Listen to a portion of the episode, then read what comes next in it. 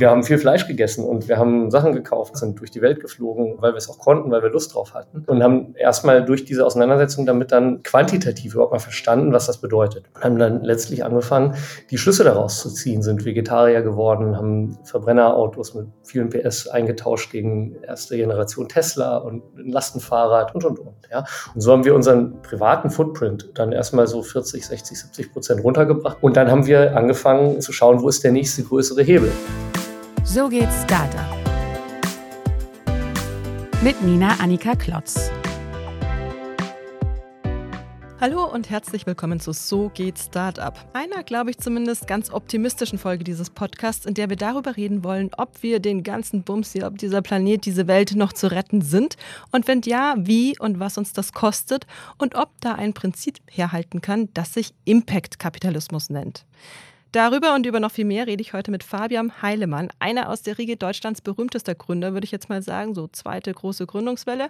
2009 hat er gemeinsam mit seinem Bruder Ferry Daily Deal, ein Rabattgutscheinportal, gegründet. Dieses Startup haben die beiden dann an Google verkauft, ganz klassisch, ein Exit, in dem sie mehr als 100 Millionen verdient haben. Später haben sie dann zusammen Forto gegründet, damals noch unter dem Namen Fright Hub, ein Logistik-Startup und mittlerweile auch ein Unicorn. Und dann hat Fabian die Schreibtischseite gewechselt, war als Investor zunächst bei Earlybird und hat jetzt mit seinem Bruder einen Single-Family VC quasi gegründet, Enu.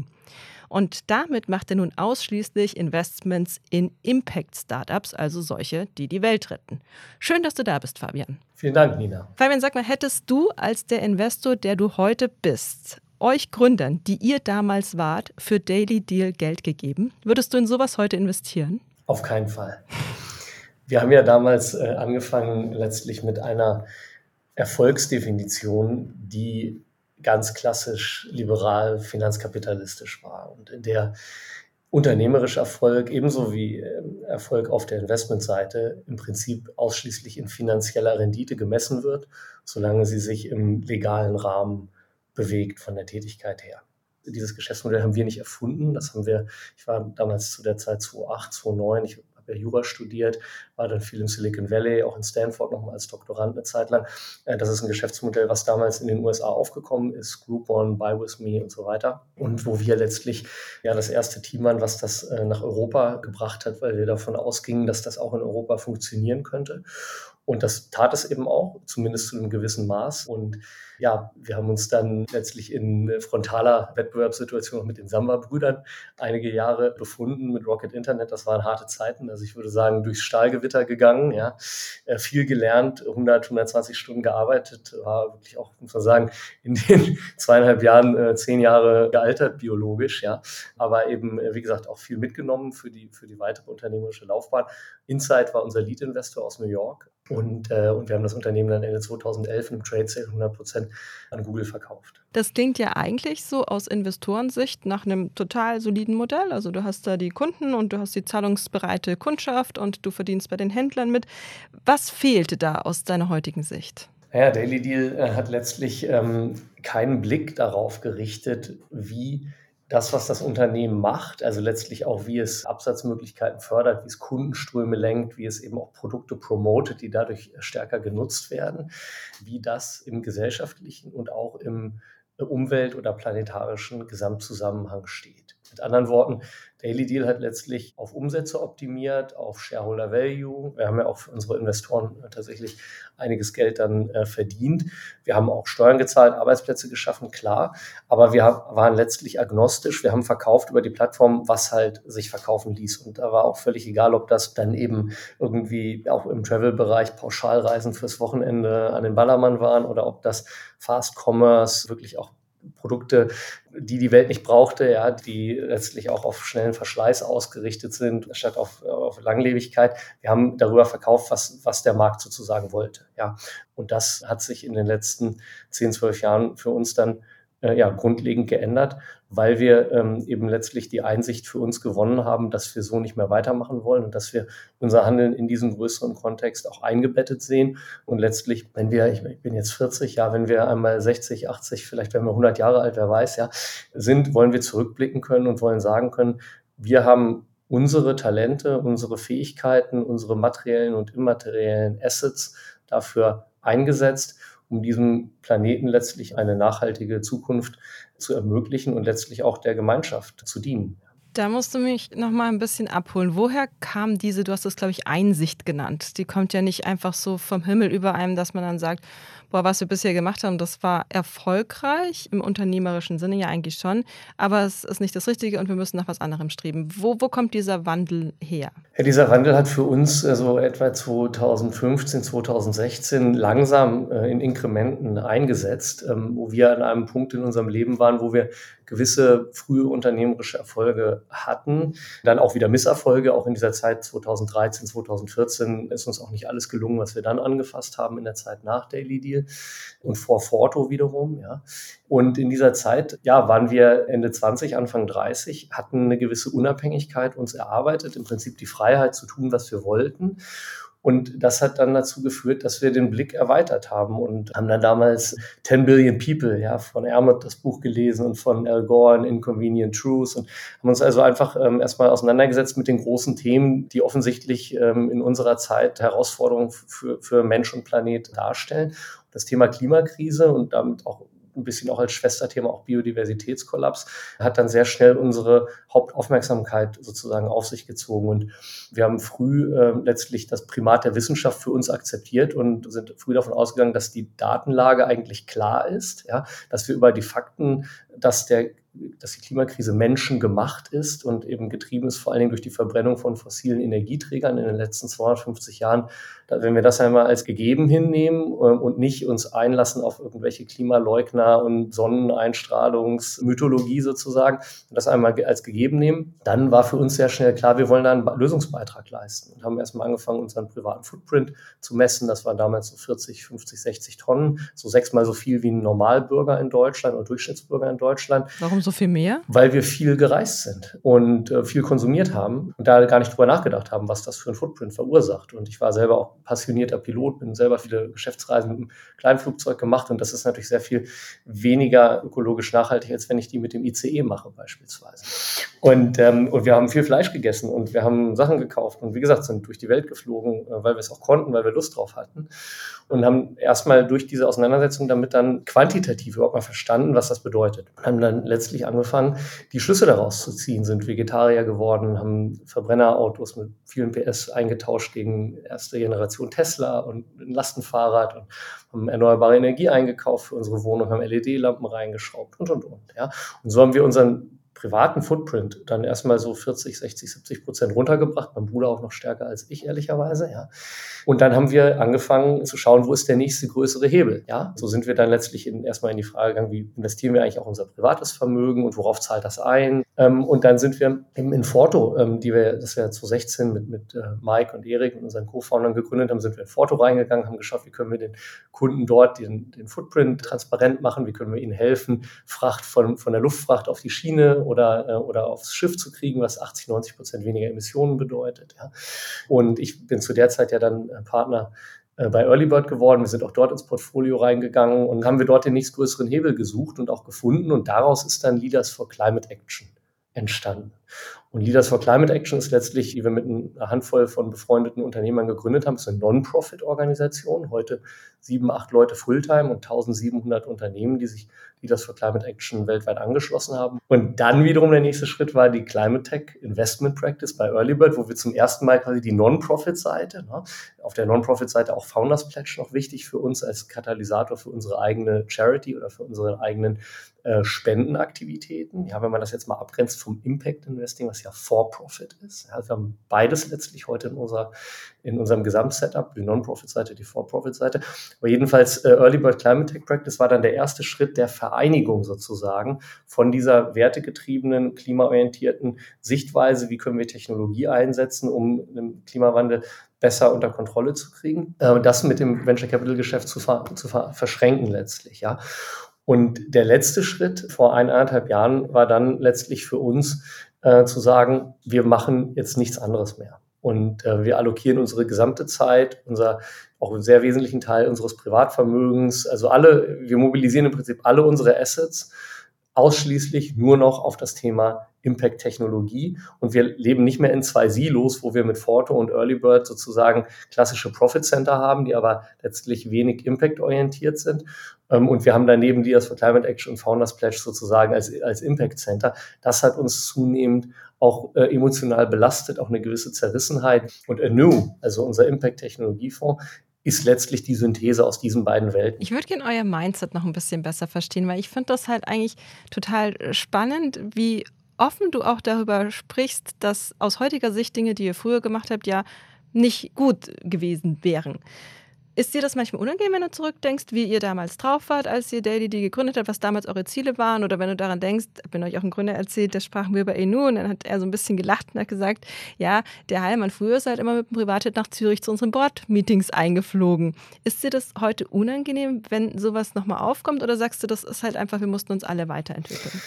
Ähm, mir ist das nicht unangenehm, denn man muss alles immer im Kontext sehen. Und mein Bruder und ich sind, äh, sind nicht mit einem Familienunternehmen im Hintergrund oder einem Familienvermögen im Hintergrund aufgewachsen, sondern wir sind Jungs vom Dorf, die letztlich als Schüler angefangen haben, mit Konfirmationsgeld selber unternehmerisch tätig zu werden. Das waren die Waffeln, ne? Das waren die Waffeln, ohne Netz und doppelten Boden. Und selber unser Studium finanziert haben, WHU, Law School, Santa Clara, Stanford und so weiter.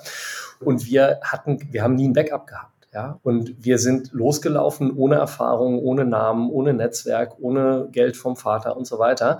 Und wir haben in Hamburg am Anfang gegründet, dann nach Berlin übergesattelt. Wir haben dann anderthalb Jahre in einem Bett geschlafen, in einem 1,40 Meter Bett und face to face an einem 1,20 Meter Schreibtisch gearbeitet. Ja, und haben abends an der Prenzlauer Allee an der Totaltankstelle haben, haben wir ein Weißbrötchen mit einer Bockwurst jeden Abend gegessen, mit einer Lage Ketchup drauf. Ja, das war unser Abendessen ungefähr um elf. Ja, und deswegen war unser Mindset damals überhaupt erstmal unsere Existenz zu sichern. Ja, wir hatten damals einfach noch andere Probleme. Wir hatten nicht den Blick für das große Ganze, sondern haben erstmal einen Fuß vor den anderen gesetzt.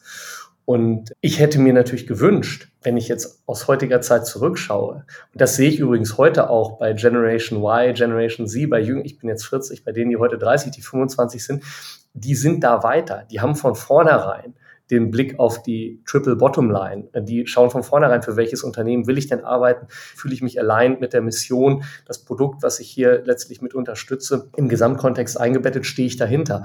Das ist schön und ich wünschte, wir wären damals auch schon so weit gewesen. Absolut waren wir nicht. Ja, war vielleicht auch eine andere Zeit. Ja, aber insofern waren es für uns also Evolutionsschritte. Und wir haben offensichtlich erstmal sozusagen diese Anfangserfolge im klassischen Sinne gebraucht, um dann an den Punkt zu kommen, dass wir unsere, ähm, unsere Perspektive erweitert haben. Und ich bin froh, dass wir diesen Weg jetzt gegangen sind. Das war ein Weg über fünf, sechs, sieben Jahre, der jetzt, wie gesagt, von der Non-Profit-Seite am Ende in die For-Profit-Seite und in die Synthese von beidem dann gemündet ist. Und Nu ist jetzt für mich auch das absolute Endgame. Hier kann ich alles, was ich gelernt habe als Unternehmer mit sechs eigenen Gründungen, zehn Jahre Angel Investing, sieben Jahre Partner bei, bei Early Bird, institutionelles VC-Geschäft. Hier kann ich alles, was ich, was ich gelernt habe, in all den Jahren einbringen und entsprechend meinem heutigen Werteverständnis 100 Prozent aligned einsetzen. Und dafür bin ich dankbar.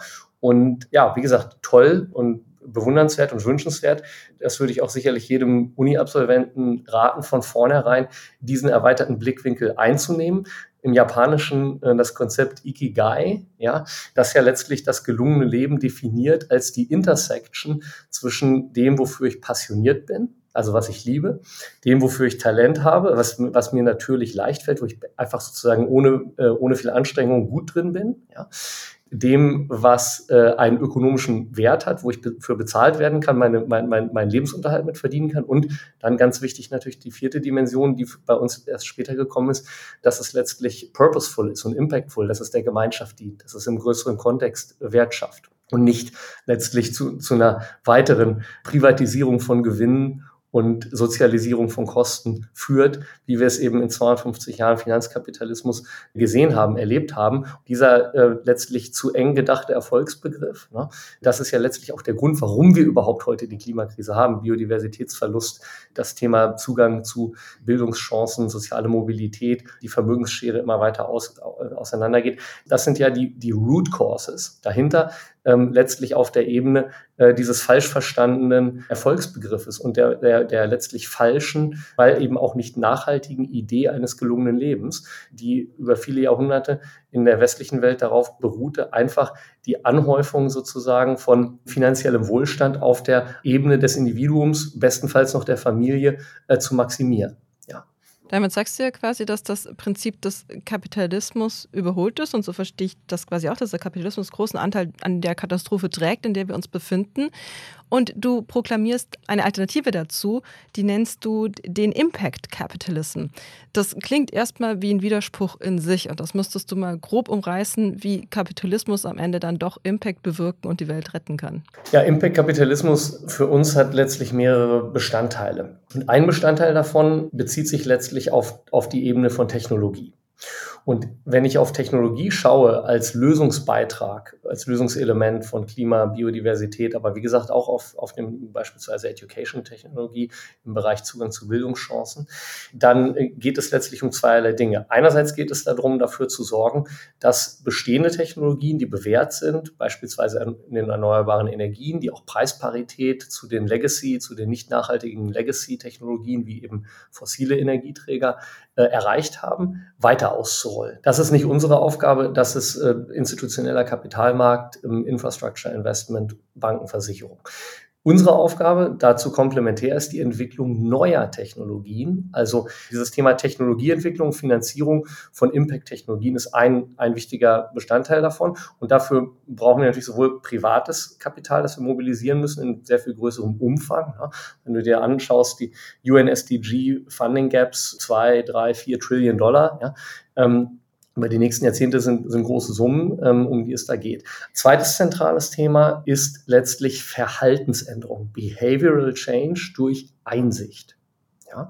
Und Behavioral Change heißt ja im Prinzip auf der Konsumentenebene, esse ich den Schweinenacken vom Grill oder bin ich auch fein mit gegrilltem Gemüse oder von mir aus mit dem Beyond Meat Burger. Und das heißt auch, wie viel Luftmeilen fliege ich im Jahr? Und muss ich wirklich die Wochenendtrips nach Barcelona machen? Und welchen Energiemix beziehe ich? Und, ähm, und kaufe ich wirklich mir bei Zara die sechs Kollektionen im Jahr, trage das dreimal und dann landet es letztlich im Schredder? Ja?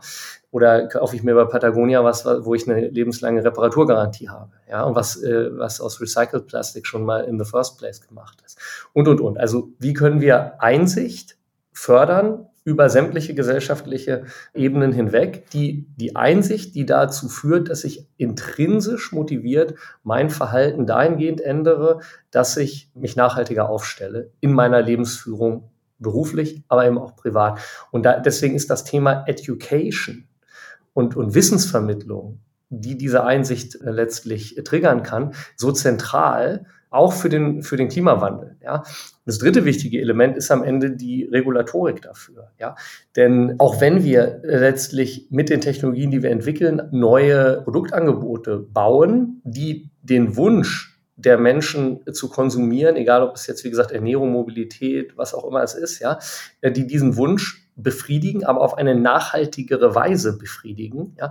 Und die das letztlich mit Preisparität tun müssen. Die dürfen nicht dreimal so teuer sein und die müssen auch Feature Parity haben. Das heißt, es darf nicht so schlecht schmecken und das Auto darf nicht nur halb so schnell fahren wie der Verbrenner. Sonst machen die das nicht. So, also ich muss letztlich dort Produkte, die Price Parity, Feature Parity haben, die sozusagen in sich äh, sexy genug sind, ja, dass sie nicht mit einer Verzichtslogik sozusagen reingeprügelt werden müssen, ja, muss ich bauen. Und da muss ich aber auch den regulatorischen Rahmen dafür schaffen, indem ich letztlich Externalitäten wirkungsvoll bepreise. Ja?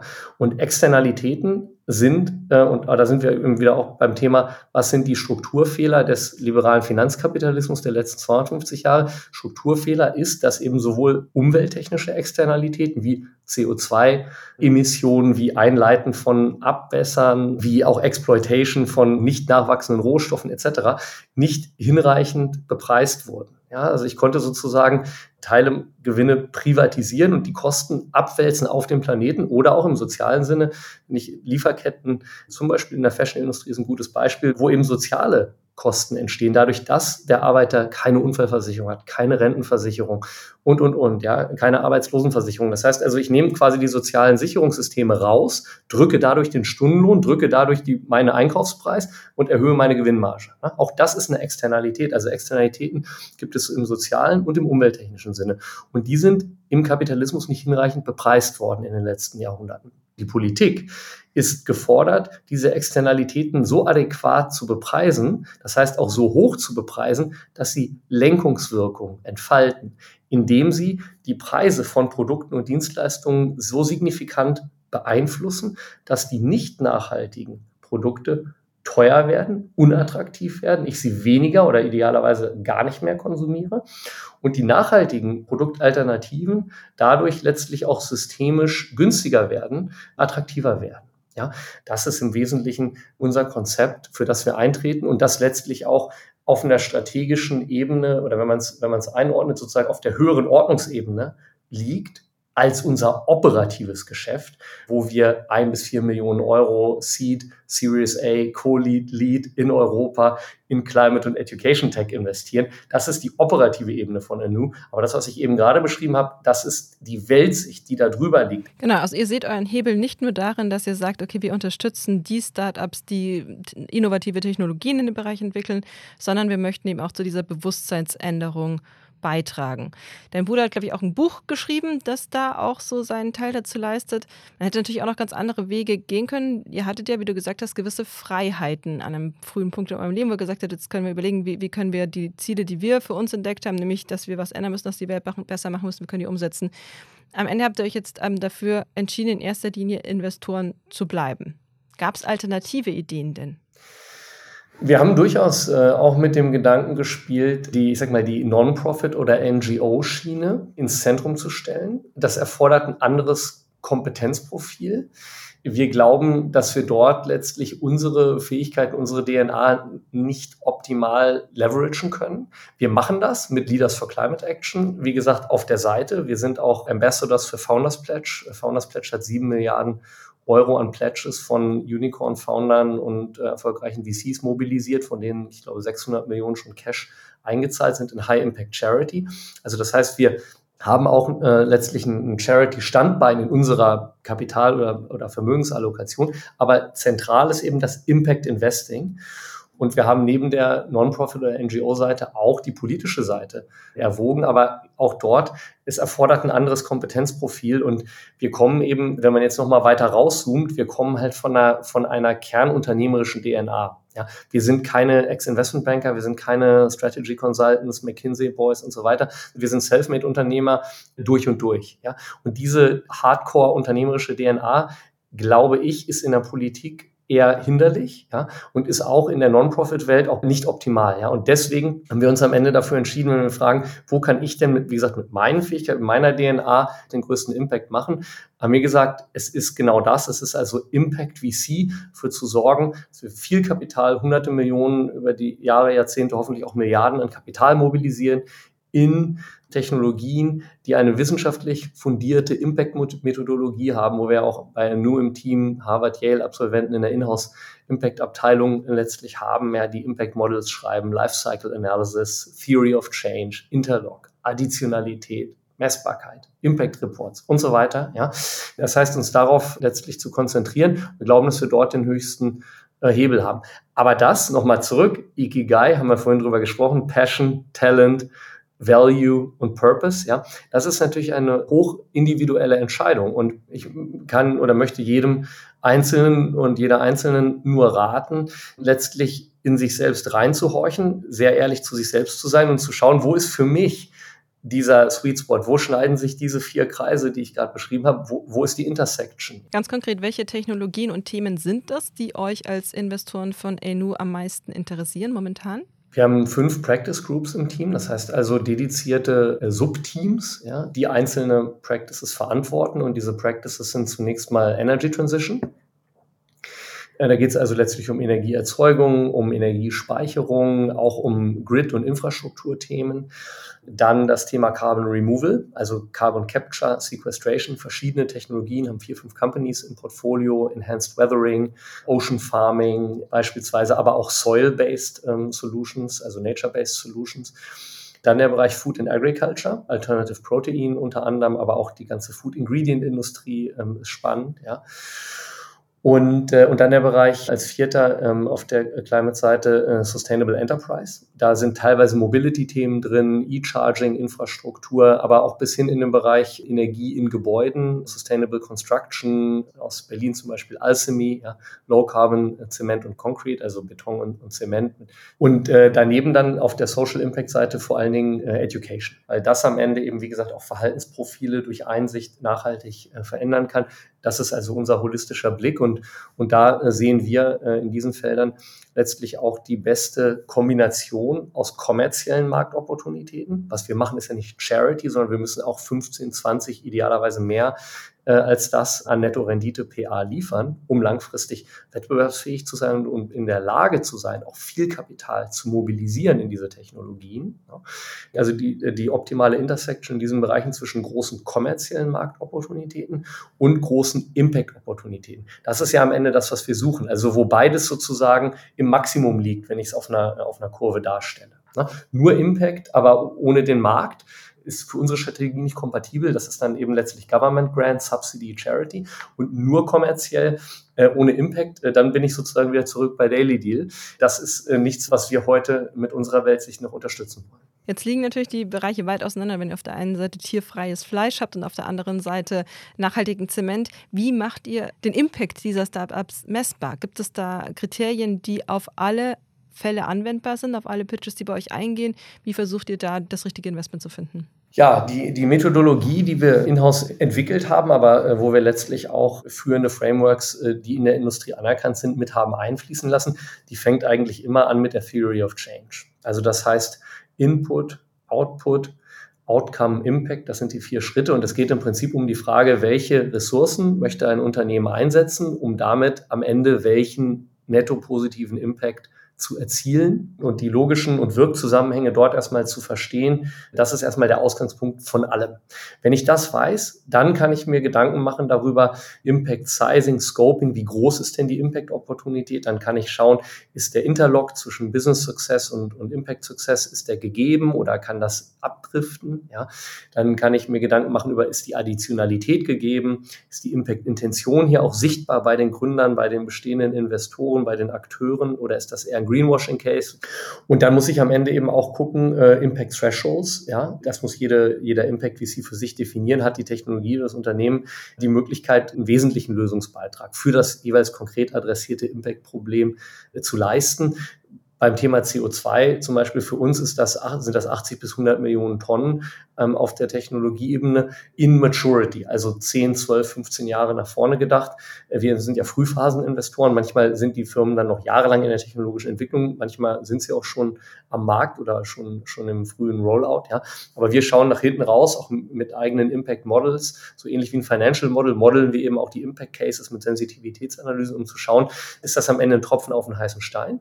Oder kann das für das jeweilige Impact-Problem einen wesentlichen äh, Lösungsbeitrag machen. Und bei Hardware-Produkten kommen dann Lifecycle Analysis beispielsweise noch ähm, ins Spiel. Wir haben auch eigene Impact-Klauseln, also letztlich Vertragswerk, was wir in die Shareholder Agreements integrieren, was eben auch das Impact-Measurement die Ziele, äh, die Governance etc. auch im Zusammenspiel von Management und Board definiert. Ja. Das heißt also, es ist eine, eine ganze Phalanx an Instrumenten ähm, und an Kriterien, die wir immer wieder und auf jede Opportunität anwenden und die Hand in Hand geht letztlich mit der Betrachtung des Financial Cases. Und wie gesagt, wir suchen die Intersection, das heißt also großes Impact-Potenzial und gleichzeitig eben auch das Potenzial, kommerziell gesehen eine Milliarden Company zu werden, die nachhaltig später mal am Markt existieren kann, idealerweise IPOen kann, ja, statt an einen Strategen ähm, im Trade Sale verkauft zu werden. Das ist das Suchprofil, die Brille, die wir aufhaben, wenn wir Opportunitäten im Markt sehen,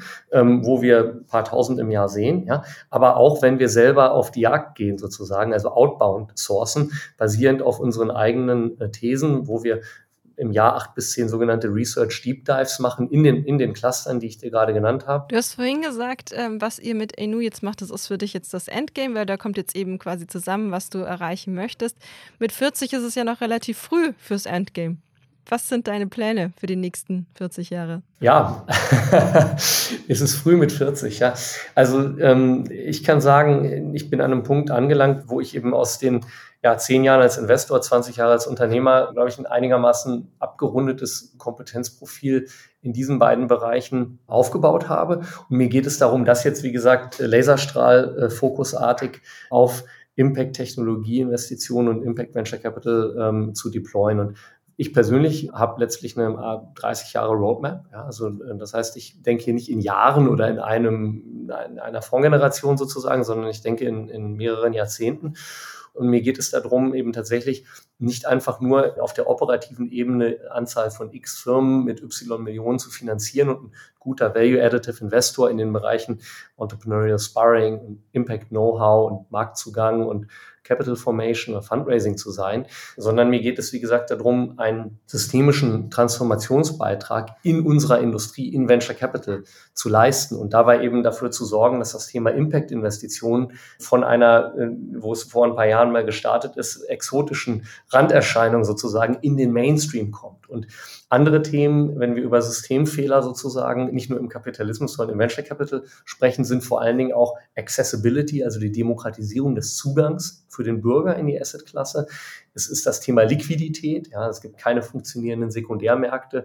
Das Kapital ist 10, 12, manchmal 14 Jahre gebunden in Venture Capital. Das ist ein, sicherlich ein Hemmschuh sozusagen. Wäre der gelöst, würde mehr Geld auch in Impact äh, VC noch mobilisiert werden. Und das dritte, äh, andere große Thema ist äh, letztlich das Alignment zwischen den Stakeholdern. Also die Frage, wie, wie langfristig kann ich auch Partner sein für die Unternehmer? Bin ich das nur für ein paar Jahre? Habe ich da möglicherweise auch Interessenkonflikte angelegt oder kann ich wirklich ein, ein Partner auf Lebenszeit für die volle Evolution äh, des Unternehmers sein? Da haben wir sehr konkrete Standpunkte auf diesen vier Themen, also Impact, Accessibility, Liquidity und Next Level Stakeholder Alignment. Und diese vier systemischen Probleme in Venture Capital durch unser Handeln, durch unsere Strategieinnovation, Strukturinnovation äh, zu adressieren, damit ähm, andere äh, in der Industrie zu inspirieren. Das ist das, äh, was mich für die nächsten äh, Jahrzehnte letztlich äh, beschäftigt und, äh, und, und wo ich dankbar bin, dass ich an diesen Punkt in meinem Leben gekommen bin, wo ich sagen kann, dass die Strategie, die wir ähm, investieren, äh, dass die wirklich zu 100 Prozent deckungsgleich ist mit der Weltsicht äh, und den Werten, ähm, für die ich heute stehe oder die ich letztlich für mich sozusagen entwickelt oder erkannt habe. Und das fühlt sich echt gut an. Also das äh, ist, äh, ich sag mal, wie ein Fisch im Wasser. Wie viel Hoffnung hast du, Fabian, dass wir die größte Herausforderung, die die Menschheit derzeit hat, lösen können, dass wir den Klimawandel noch stoppen können, aufhalten, verlangsamen? Stoppen äh, ist sehr schwierig. Ähm, auch 1,5 Grad wird, glaube ich, schwierig, wobei 1,5 Grad auch schon relativ dramatisch ist, wenn man sich mal die Auswirkungen dann anschaut, die relativ gut approximierbar sind, auch auf den einzelnen Weltregionen und wie viel hunderte Millionen und teilweise auch Milliarden Menschen das betrifft in puncto Dürre, Flut, Zugang zu Nahrungsmittelversorgung, Regionen, die überhaupt noch sozusagen belebbar, bewohnbar sind für den Menschen mit seinen biochemischen, äh, äh physischen Limitierungen auch, ja. Am Ende des Tages glaube ich, dass wir eher in Richtung 2 Grad oder zwei, zwischen 2 und 2,5 Grad rauslaufen werden. Ist das jetzt ein Grund, den Kopf in den Sand zu stecken? Nein, denn wir wissen, jedes zehnte Grad macht einen riesen Unterschied für Tens of Millions oder sogar in manchen Regionen Hundreds of Millions of People. Und auch für Tausende und Zehntausende von Spezies, wenn wir auf der Biodiversität und Aussterbens Seite Biodiversitätsverlust draufschauen. Das heißt, es lohnt sich für die Weltgemeinschaft letztlich um jedes Zehntel Grad zu kämpfen. Und dafür brauchen wir eigentlich zwei Seiten der Gleichung. Die eine Seite ist, wie ähm, schaffen wir es, die inkrementellen Emissionen, die 30, 40 Gigatonnen, die wir jedes Jahr als Weltgemeinschaft aktuell noch emittieren, die müssen wir runterbringen. Am besten ein bis fünf Gigatonnen alle drei bis fünf Jahre, ja, um und andererseits, auf der anderen Seite der Gleichung, müssen wir eben CO2, das schon emittiert wurde, wieder aktiv aus der ähm, Atmosphäre rausholen. Das sind die beiden Elemente der Gleichung. Und dabei, um, um das auch nochmal in Perspektive zu rücken, wie gesagt, ist sowohl die Entwicklung neuer Technologien wichtig, als auch der beherzte Rollout von bewährten bestehenden Technologien. Beides muss Hand in Hand gehen. Und es ist eben auch letztlich, ja, wie gesagt, Einsicht und Verhaltensänderung auch hier und jetzt heute notwendig. Ne? Äh, ich kann mich äh, also nicht darauf ausruhen, dass ich sage, Christian Lindner, FDP, ne, wir, ja, wir richten das alles, weil wir entwickeln ja neue Technologien. Ja, Problem ist nur, diese Technologien, viele von denen sind eben erst in 5, 10, 15, 20 Jahren at scale wirksam. Ja, äh, nimm Nuclear Fusion. Klar, mega Potenzial, müssen wir auch machen, auch wieder ein Pfeil in unserem, in unserem Köcher. Ja, aber die Zeit rennt und äh, jedes Jahr, jedes Zehntel Grad, wie gesagt, macht einen großen Unterschied. Deswegen muss sich Technologieentwicklung, äh, Technology Adoption immer auch im Zusammenhang mit, mit Verhaltensänderungen und auch durchaus auch mit temporärem Verzicht auf bestimmte besonders schädliche Konsumgewohnheiten immer im Zusammenhang denken. Ich kann mich nicht dahinter verstecken, äh, weder als Politiker noch als Investor noch als Konsument, dass ich sage, ja gut, ich habe ja da was investiert und wir, wir machen da eine neue Technologien und deswegen jetzt erstmal weiter wie gehabt. Das ist ein, das ist ein wahnsinniger Trugschluss und es braucht sozusagen alle Hände an Deck in der Seemannssprache, um dieses Problem noch adäquat unter Kontrolle zu kriegen. Und dabei ist, wie gesagt, Klima auch interconnected mit Biodiversität. Ja? Und das Ganze, wie gesagt, auch auf der sozialen Seite mit dem Thema Zugang zu Bildungschancen, ähm, Vermögensverteilung, soziale Mobilität. Aus unserer Sicht, Humboldt sagt ja, ne, everything connects. Auch Buddha sagt, Unity, ne? alles ist eine Einheit am Ende. Das ist alles ein Gesamtzusammenhang und deswegen eben auch dieser systemische Ansatz, deswegen Impact-Kapitalismus als Betriebssystem, was wir, was wir oben drüber mitdenken, über unserem Tagesgeschäft des aktiven und, und hands-on-value-add-orientierten Investierens. Also könnte man vielleicht zusammenfassen, es wird nicht alles gut, aber möglicherweise gerade gut genug, wenn wir uns anstrengen. Spot on. Wunderbar. Fabian, vielen herzlichen Dank, dass du uns erzählt hast von deiner Reise quasi vom Daily Deal Macher zum Impact Investor und Weltretter. Vielen Dank, dass wir dir zuhören durften und schön, dass du da warst. Nina, danke für die spannenden und auch herausfordernden Fragen und auf bald wieder.